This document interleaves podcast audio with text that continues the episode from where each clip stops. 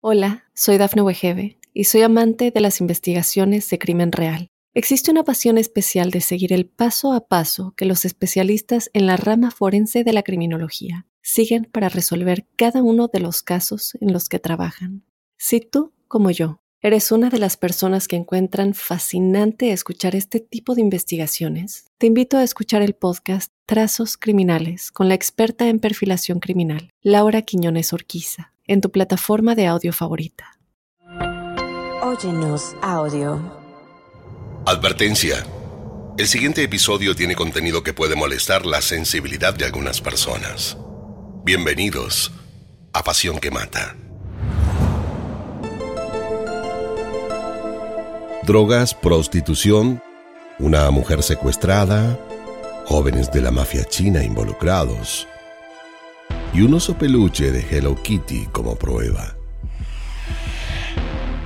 Esto es Pasión que Mata, una producción original de Óyenos Audio, en donde analizamos los asesinatos más terribles, las historias de celos, engaño, abandono y ambición que llevaron hasta la locura a sus protagonistas.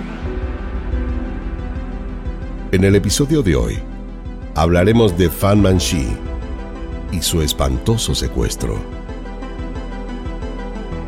Soy Fabián Carabajal. Bienvenidos.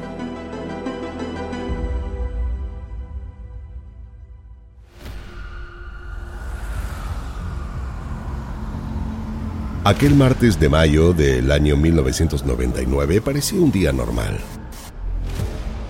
En Hong Kong, la jornada laboral en la comisaría de policía del barrio de Shui ocurría lo mismo de siempre accidentes de tráfico, denuncias por robo y algunos detenidos por disturbios o vandalismo en la ciudad. Pero la aparente calma se vio interrumpida cuando una joven ingresó en shock, llorando y pidiendo a los gritos de ser escuchada. Por favor, necesito hablar urgente con un oficial. Tienen que atenderme ya. Esto no puede esperar dijo. La joven tenía apenas 15 años. Su crisis era tan grande que resultó difícil a los oficiales poderla entender. Ella era Ha Fong. Los oficiales tuvieron que solicitarle que se calme. Le sirvieron un vaso de agua y la condujeron hasta una oficina apartada del bullicio con el objetivo de poder lograr conversar más tranquilos con ella. Una vez dentro, le pidieron que tome asiento y les hicieron las preguntas de rutina. Comienza por decirnos, por favor, su nombre, edad, lugar de residencia, le dijo el oficial. Y cuando ella logró respirar de una forma más estable y los oficiales la encontraron más tranquila como para responder, le preguntaron, ¿Qué es lo que usted ha venido a denunciar de forma tan impetuosa, señorita? Pero lo que les contó no capturó la atención de la policía, o más bien, sí, pero parecía como sacado de una película de terror. No fue que hayan notado poco relevante lo que decía, sino que consideraron que de sus relatos se desprendían ideas eh, un poco fantasiosas. Tal vez como consecuencia del uso de algún estupefaciente. Para ellos, Podía ser una niña con el deseo de llamar la atención contando hechos fantásticos. Estoy aquí porque no logro dormir. Eh, hace meses que tengo la misma pesadilla. Una, una mujer muerta se acerca a mí y no me deja en paz, dijo. Pero usted no puede presentarse ante nosotros eh, en ese estado por un simple sueño, le dijo uno de los oficiales. Es que no sueño, lo que les digo es verdad.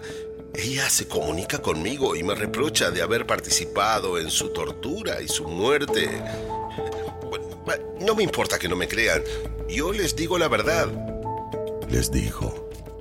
Los oficiales se mostraron escépticos ante su historia, pero como la joven no dejó de insistir, además de notarse que sentía mucho miedo y estaba realmente perturbada, decidieron preguntarle si ella sabía dónde estaba el cuerpo de esta mujer muerta. Recién ahí la joven respiró. Claro que lo sé, por eso he venido. Entonces, llévanos, le dijo uno de los policías. Los oficiales salieron de la comisaría con la joven en dos patrulleros. Era necesario que actuasen con precaución.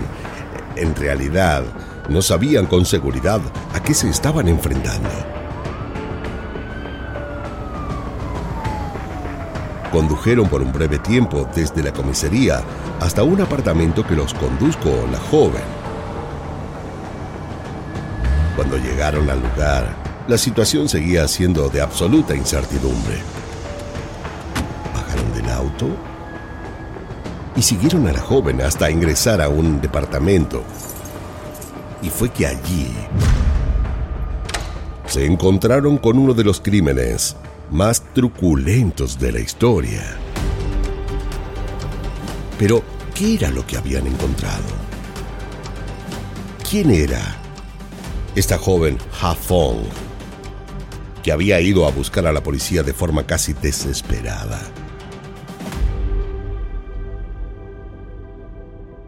Ha Fong era una adolescente como muchas.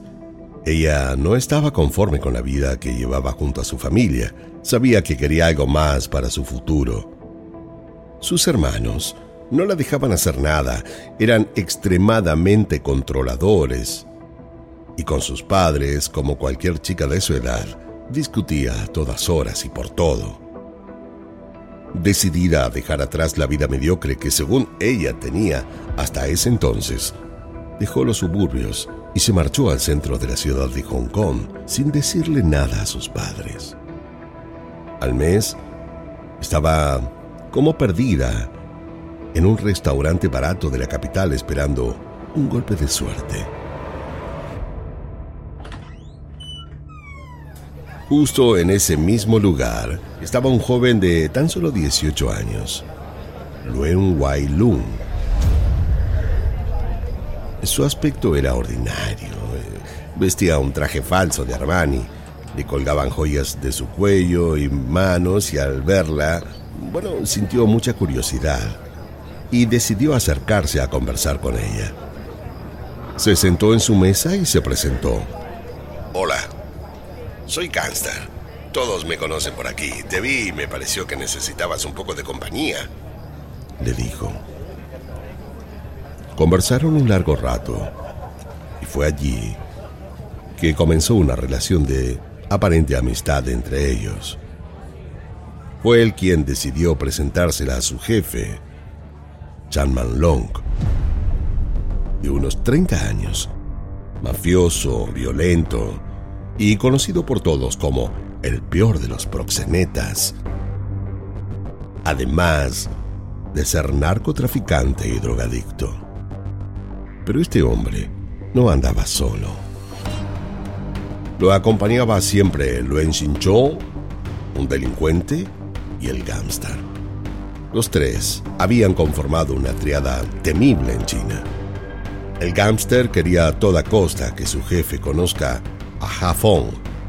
Sabía que caería cautivado por su belleza y personalidad, porque si bien era casi una niña, se mostraba como una mujer adulta y decidida.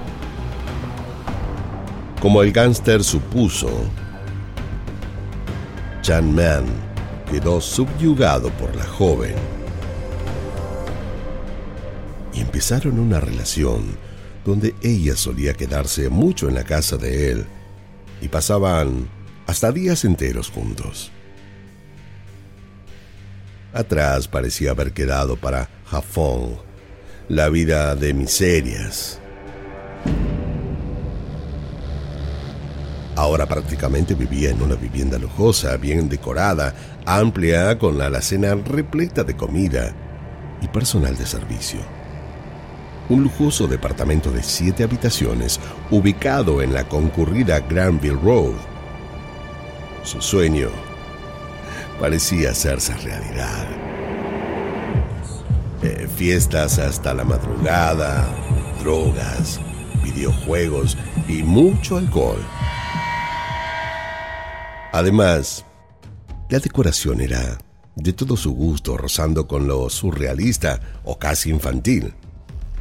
Las sillas, las cortinas y hasta las sábanas estaban dibujadas con imágenes de Hello Kitty. Y hasta había muñecos por toda la casa. Era el fetiche de chamán. Ella no parecía darse cuenta con qué clase de hombre estaba y de haberse dado cuenta, pareció no importarle en absoluto. Chan estaba feliz con esta relación, pero en su cabeza tenía otros temas que lo estaban preocupando un poco.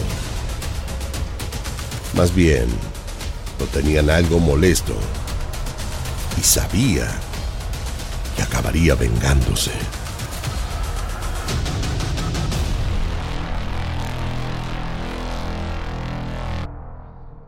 Hola, soy Dafne Wegebe y soy amante de las investigaciones de crimen real. Existe una pasión especial de seguir el paso a paso que los especialistas en la rama forense de la criminología siguen para resolver cada uno de los casos en los que trabajan.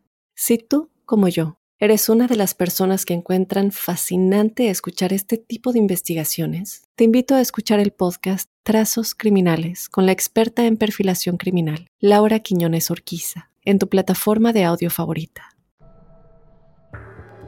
Antes de conocer a Jafón, Chan estaba manteniendo una relación sexual frecuente con Fan Man-ji, una joven que acarreaba con un destino trágico.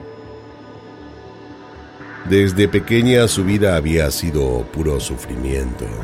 Sus padres eh, la habían abandonado siendo ella una niña y había quedado al cuidado de los familiares de turno. Jamás recibió el amor familiar y los cuidados como cualquier otro niño. Nunca supo lo que era sentirse querido y valorado. Y lo triste es que se fue de este mundo sin saberlo. Su juventud fue entre el exceso del alcohol, drogas y noche de fiesta y cuando ya un poco más adulta necesitó dinero para seguir consumiendo, se volcó a la prostitución. Le pareció que el dinero era bueno y no se dio cuenta de cuáles serían las consecuencias y obstáculos a los que se debería enfrentar. En el año 1997 ella trabajaba en el burdel Román Sevilla, ubicado en el barrio hongkonés de Kowloon, Allí fue que entabló relación con Chaman Lok. Él, luego de sus encuentros sexuales con Fan, se convirtió en un cliente asiduo. Había quedado prendado de las capacidades amatorias de Fan, a quien consideró como una excelente prostituta. La comenzó a ver entonces muy seguido, manteniendo un vínculo puramente sexual. Ella lo veía solo por dinero, ya que lejos estaba de ser placenteros estos encuentros. Él era muy violento con ella. Le pegaba, la humillaba y hasta la penetraba con elementos cortantes para infligirle lastimaduras. Disfrutaba denigrándola y hasta que no veía su cara de desolación, no frenaba. Pero ella Jamás se negó a seguir estando con él. Era uno de sus clientes más regulares y del que más dinero recaudaba. Eran largas sesiones de sexo y de drogas, principalmente clorhidrato de metanfetamina, conocido popularmente como hielo, un psicoestimulante de la familia de la anfetamina, pero de características más potentes y adictivas que lograba hacer enloquecer a cualquiera. Pan Manji estaba cada día peor. Su adicción a las drogas iba en creciente aumento y por ello necesitaba más y más dinero para pagar sus adicciones, hasta que cometió un error fatal.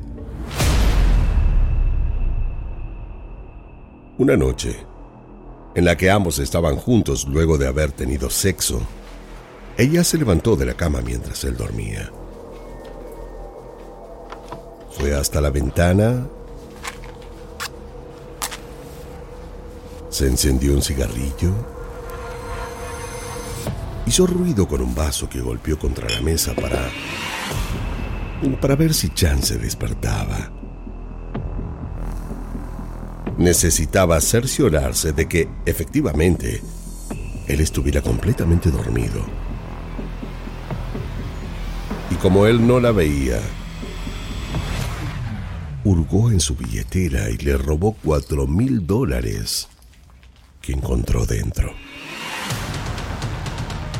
Pero Chan, cuando se levantó y tomó sus pertenencias, se dio inmediatamente cuenta que le faltaba dinero. Estaba enfurecido, le gritó, la insultó y hasta le pegó. Cuando logró calmarse, la obligó a que se los devuelva. Fan fue hasta el cajón de una mesita y tomó el dinero que le había robado y se lo dio. Al sentarse en la silla pudo verse en el espejo. Tenía moretones en su rostro y un fuerte puñetazo en el estómago por el cual se colocó la mano encima para calmar el dolor. Pero a él aún le quedaban ganas de seguir maltratándola la tomó de los pelos, la zarandeó de un lado a otro mientras ella resignada lloraba esperando que en algún momento todo acabe. En un tono amenazador le dijo, Lo que me has hecho es imperdonable. Ahora deberás darme 10 mil dólares como indemnización a este mal momento. Eh, no me importa cómo harás para conseguirlos. Solo tienes un mes para hacerlo. ¿Sabes? lo que soy capaz de hacerte si no cumples. En ese mismo instante, ella supo que había acabado su propia muerte. Fan sabía que se había equivocado y mucho, pero haría todo lo posible para conseguir ese dinero. Y de hecho lo hizo. Una vez que logró juntar el monto de dinero que él le había pedido, lo llamó para avisarle.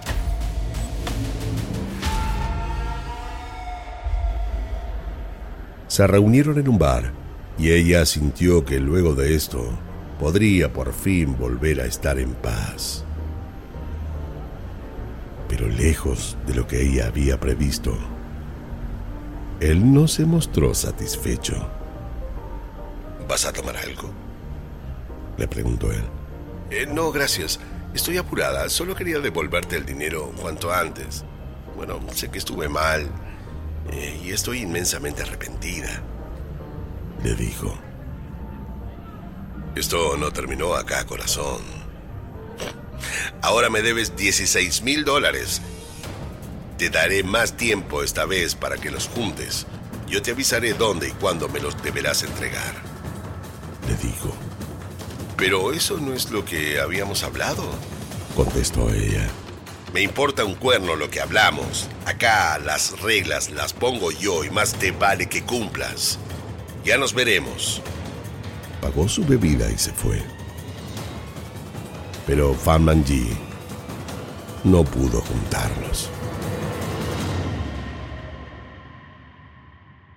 Cuando él decidió que ya había pasado el tiempo suficiente, decidió juntarse con ella para que le haga entrega de los 16 mil dólares faltantes y se topó con la noticia de que ella no había logrado conseguirlos.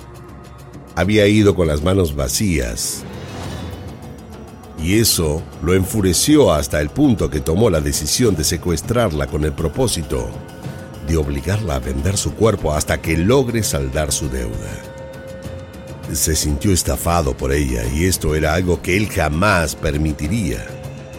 Ella debía saber a quién le había robado y él se encargaría de hacérselo saber. El 17 de marzo de 1999, Gamster y Len Xingzhou, sus dos ayudantes, acudieron a la vivienda de Fan Manji y sin casi ninguna conversación mediante, siguiendo las órdenes precisas de su jefe. La raptaron para llevarla hasta el departamento de Granville Road. Allí las cosas no marcharon según lo previsto. Por el contrario, fueron dramáticamente peores. Y una vez en la casa, la usaron para fines absolutamente personales. Ellos consumían cada día más la sustancia llamada hielo que los ponía frenéticos e iracundos y en vez de buscar clientes para la mujer, habían decidido usarla para ultrajarla, denigrarla y tener sexo violento con ella hasta llegar a lastimarla. Lo que comenzó siendo un juego siniestro culminó con un comportamiento degenerado y sangriento. La torturaban, le propiciaban las más aberrantes humillaciones, le infligían dolor hasta que ella cayera desmayada al piso y allí recién paraban para volver a comenzar al día siguiente. Le daban puñetazos, golpes con las hebillas de sus cinturones y la violaban con elementos metálicos que terminaron por desgarrarle la vagina.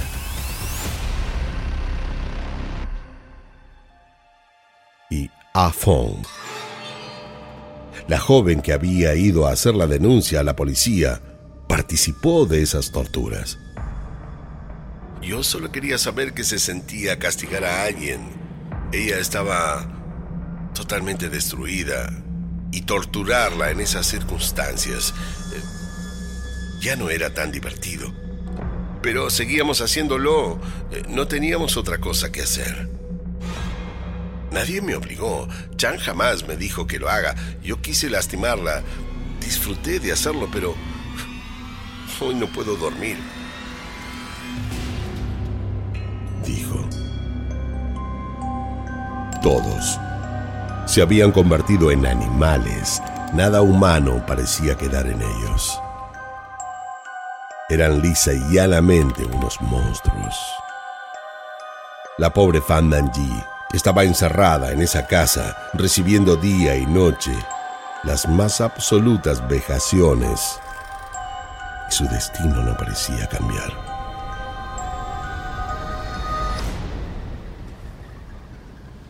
Un día, ella escuchó que alguien abría la puerta. La voz le era familiar. Era la mujer de limpieza. Fan sintió que por fin podría ser liberada, pero la esperanza se le derrumbó de inmediato. Ni bien ingresó, Jafón la detuvo. ¿Qué haces aquí? No es tu día de trabajo, le dijo. Mil perdones, pero puedo limpiar igual si usted quiere. Lamento haberme equivocado de día, pero ya que estoy, déjeme ayudarla, le dijo. Pero Ha Fong le pidió que se fuera y con ella la posibilidad que había estado esperando Fan Manji.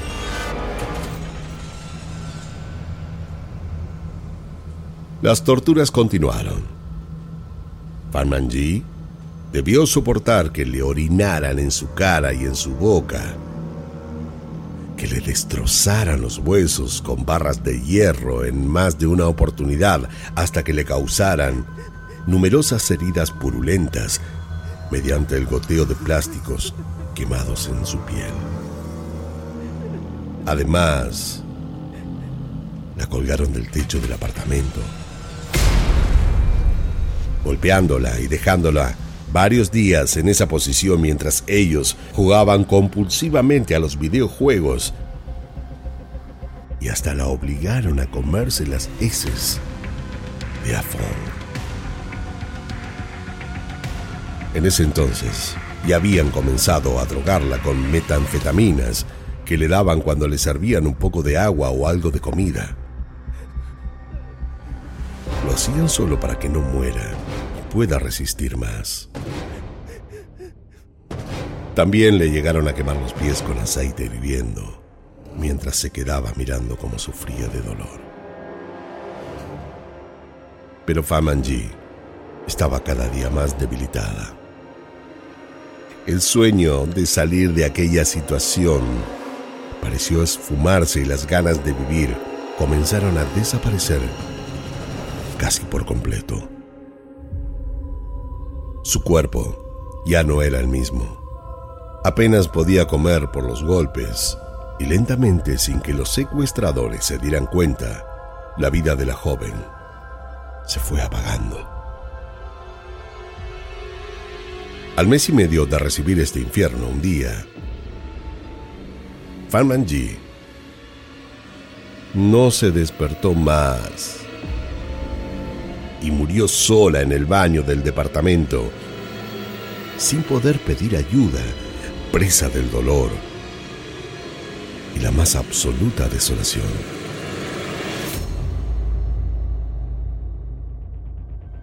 Jafón fue quien la encontró. La tocó en el pecho para saber si respiraba o si aún latía su corazón y no sintió nada. Corrió a avisarle a su novio, pero a este pareció no importarle y se quedó junto a sus ayudantes en la sala del comedor jugando a los videojuegos hasta altas horas de la noche. Pero la noticia los había preocupado. Ahora que estaba muerta, algo deberían hacer. El cuerpo no debía ser encontrado por la policía y recién a la mañana siguiente lograron tomar una decisión. Descuartizar el cuerpo había sido la decisión.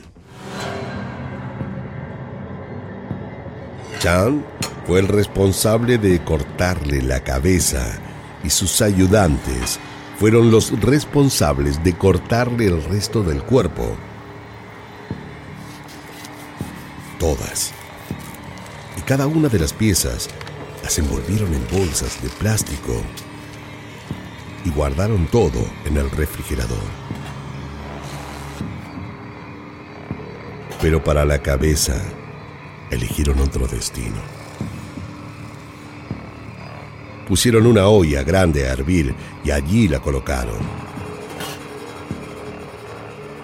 Tenían la idea de despegar la carne de los huesos para buscarle otro destino y que jamás pudiese ser hallada.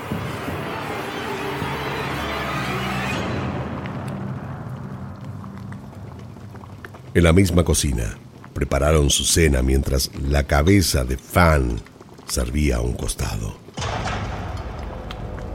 No sintieron asco ni remordimiento. Lo único en lo que pensaban eran en deshacerse de ella y cenar rápido para mirar todos en la sala alguna película. En un momento Chan llamó a su novia y le dijo, ven y échale un ojo a la cazuela. Pero Hafong no la impresionó en aquel momento. La cabeza de Fan quedó reducida con las horas a una calavera. La tomaron con cuidado y la pusieron sobre una toalla para secarla. Mientras tomaron uno de los peluches gigantes de Hello Kitty y le quitaron todo el relleno que tenía por dentro y metieron la cabeza de Fan dentro para ocultarla. Con los otros restos de huesos hicieron lo mismo. A las piernas las metieron dentro de bolsas de basura que sacaron a la calle como residuos los brazos se los dieron a unos perros callejeros y algunos restos de carne humana, con lo que no sabían muy bien qué hacer. Decidieron cocinarlos en guiso y comérselos.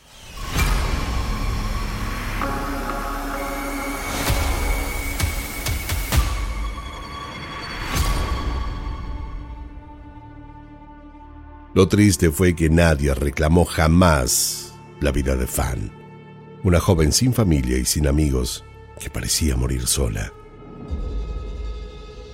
Alejada de la justicia y sin que nadie se dé siquiera cuenta de su ausencia. Pero para Hafong, luego de lo que pasó, nada volvió a ser lo mismo. La culpa la vino a despertar cada noche el fantasma de Fan salvajemente asesinada no la dejó vivir en paz. Cuando la policía, desconcertada, llegó al apartamento de Chan Man Long. Se topó con un escenario nauseabundo y semi-abandonado. Los oficiales recorrieron la casa en busca del muñeco y al abrirlo se dieron cuenta que Ha Fong decía la verdad. Era un cráneo humano. Con los peritos forenses en el lugar, lograron encontrar un diente y algunas vísceras. Cafón debió declarar y contar todo lo que sabía al respecto. Ya no era una niña joven, con pesadillas. Era la cómplice de un crimen atroz a la que la culpa la había obligado a declarar.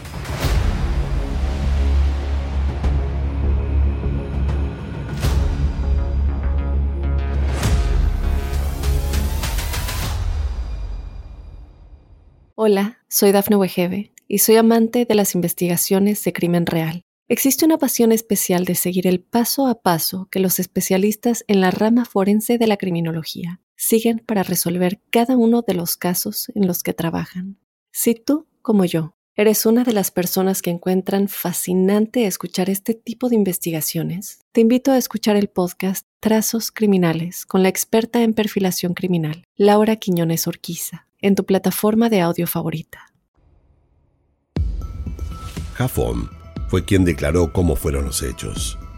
Identificó a los tres asesinos como Luen Wang Lun, el gángster, Luen Xingcho y Chan Man Long, el dueño del departamento, jefe de la triada y su pareja.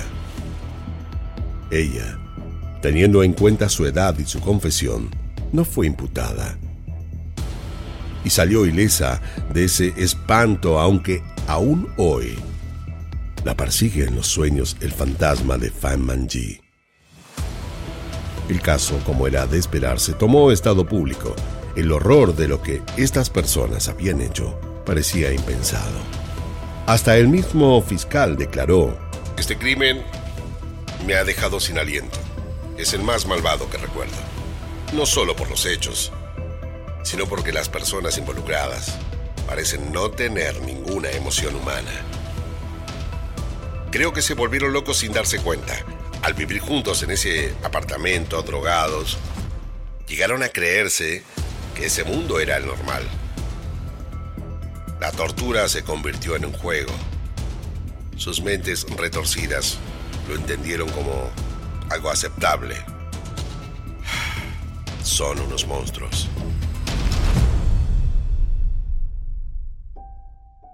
Todo Hong Kong reclamaba justicia. Pensar en lo que la víctima había sentido, la soledad de ese encierro, el dolor infligido, nadie podía entender qué mentes tan perversas habían sido capaces de llegar a tanto. Detenidos todos, la presión social fue tan grande que el juicio no se hizo esperar fue cruento y muy tedioso, y a las seis semanas se dio el veredicto. Se culpó a los tres hombres de homicidio involuntario, pues los restos recuperados no pudieron determinar con exactitud la causa de la muerte de Fan Nanji. El juez Peter Junjen dijo, Nunca un tribunal de Hong Kong había presenciado tal grado de depravación, insensibilidad, brutalidad, violencia y pervención. Y los tres hombres fueron sentenciados a cadena perpetua con la posibilidad de libertad condicional transcurrido un mínimo de 20 años de cumplimiento efectivo de la pena.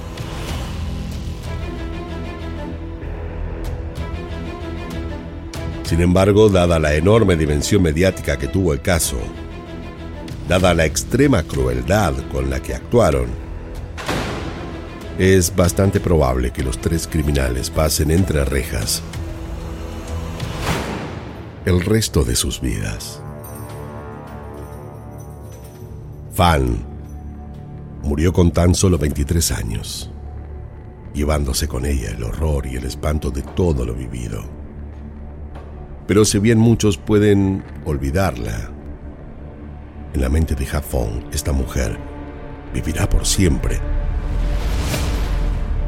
Y gracias a estas pesadillas es que su muerte logró ser visibilizada.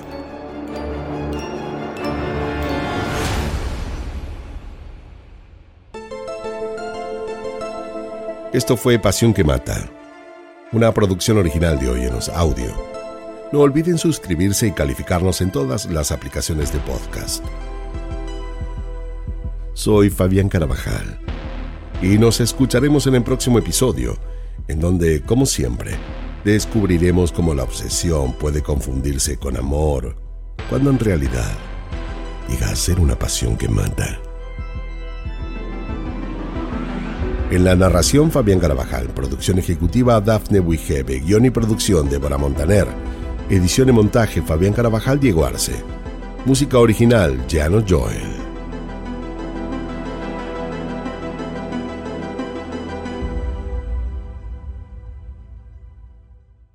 Hola, soy Dafne Wegebe y soy amante de las investigaciones de crimen real.